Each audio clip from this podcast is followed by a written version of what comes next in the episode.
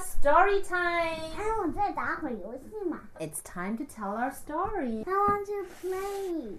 Sure, you can play. 等我们讲完故事，你就可以玩了，好吗 Okay. Okay, good. Come on. Story time. okay. Hello, everyone. This is Xiaohua. And this is Emma. And finally, we're sitting down here for today's story.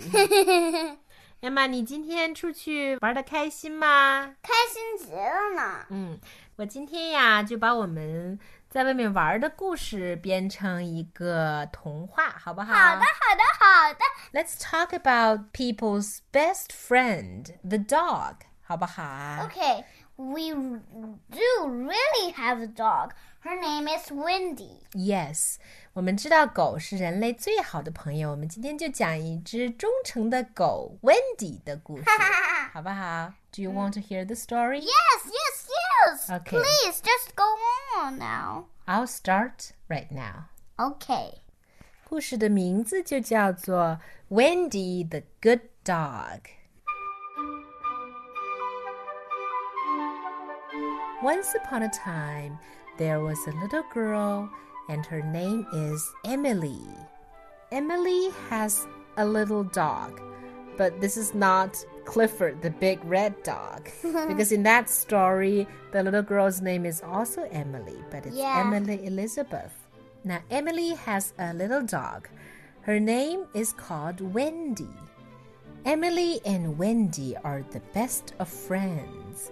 Every day, Emily feeds Wendy, takes her to a walk, and even gives her a shower. But there's one thing about Emily she is very protective of Wendy. She doesn't want her to go anywhere near any danger. She doesn't want her to be hit by a car, so she only takes her to walk on very small and quiet alleyways. She doesn't want to take Wendy to where the other dogs play because she doesn't want the other dogs to hurt her or even bark at her. Especially, she doesn't want to take Wendy near a river or a lake hmm. because Emily herself doesn't know how to swim. And she thinks that if Wendy gets near water, she might get drowned. That would be horrible. And so, one day, Emily takes Wendy out for a walk again. Her parents happen to be out today, so it's only Emily and Wendy together. They're walking in a park, a very beautiful park. It's springtime, grass is turning a teeny little bit of green. There are already some flowers that are blossoming. And the willow tree also turns green while it waves in the wind. Emily is so happy that she doesn't realize that she and Wendy are walking at the bank of a river. And as Emily is watching a butterfly chasing another butterfly, suddenly she sees Wendy really close to the bank. In fact, it looks like Wendy is ready to jump into the water. Oh no, Wendy, don't you go near the river. It's dangerous. Emily tries to run up to Wendy and stop her. But no, she slips on a wet rock and splash! Emily herself falls into the river. Wait, I hope there's no shark in the river. there is no shark in the river. Shark only live in the sea. okay. Phew, that was a relief. Okay, so Emily shouts, Someone help me!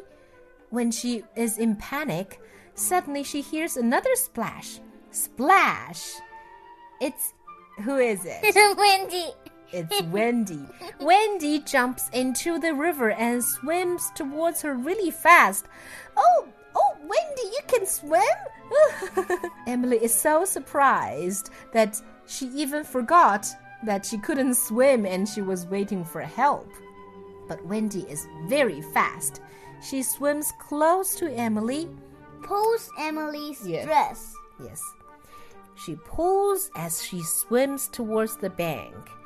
And Emily is more amazed. You're saving me, Wendy? And she sees the way Wendy moves her legs.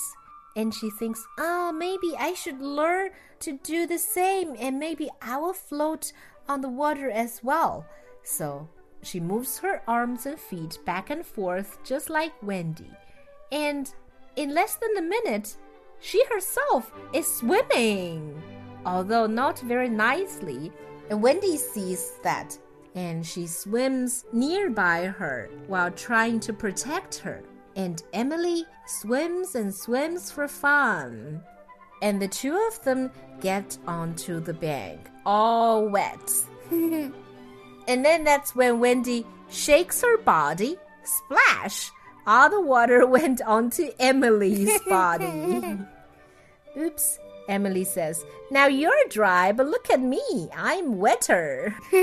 but they two had a great deal of fun and they went home really, really happily. The end. Did you like the story? Yes, What's your favorite part? my favorite part is when they all got out and Emily was with her. Than before. Yeah. Good. That's all for today. Goodbye. Goodbye. ¡Ah, ah, ah, ah, ah!